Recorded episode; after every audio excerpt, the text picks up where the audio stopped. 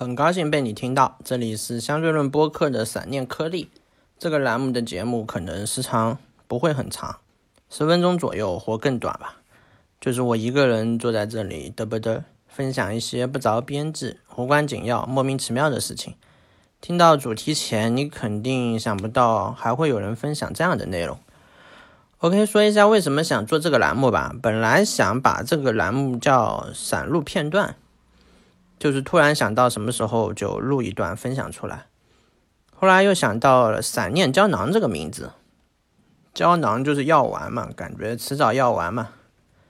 最后我定了“散念颗粒”这个名字，是这样想的。其实我之前就有这样的一个想法：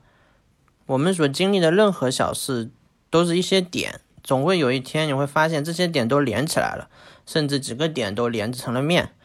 闪念颗粒的颗粒就是这样，各种各样的点，对我来说是经历的各种事情，就是各种点。对听节目的人来说，也可以成为一个点。回到内容上，这里分享的一些小片段，可能只是社会切片的一个点，可能也会有我正在思考的一些自我提问，可能还会有一些不够全面的结论。好的，介绍完这个闪念颗粒这个栏目之后，我们进入今天的分享。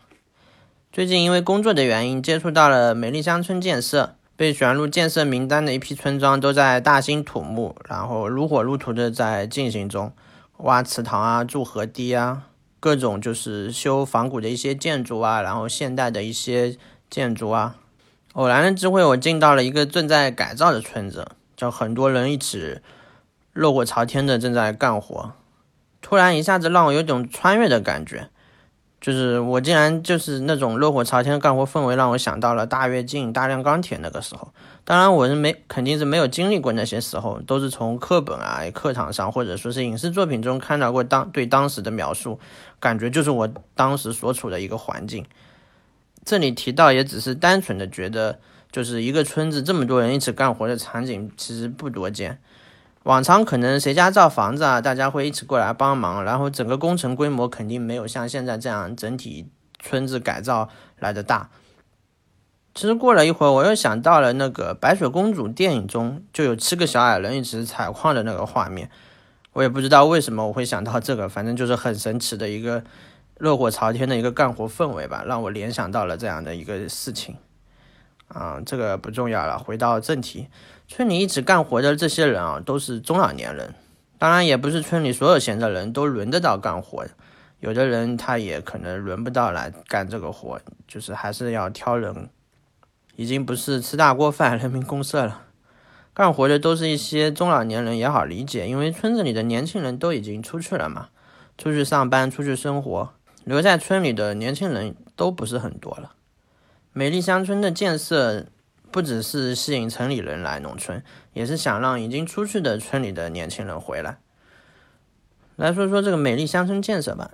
我们这边开展这个已经好几年了，我也去参观过几个已经改造提升好的村子，感官上确实提升了很不少。从整体的环境来说，确实比以前提升了很多，而且有的地方有几个细节也会处理得非常好。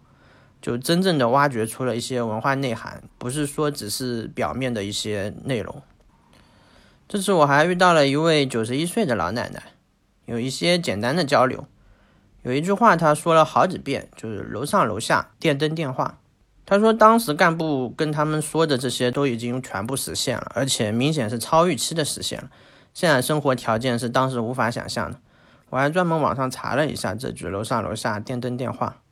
是上个世纪六七十年代的人向往的美好生活吧，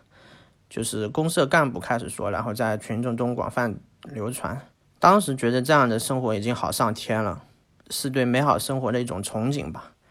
其实相对于小康来说，其实我觉得这个楼上楼下电灯电话确实更具象化一点，摸得着的感受。作为一个九十一岁的老人，经历了中国巨变的近百年，他对现在的生活是非常非常的满意的。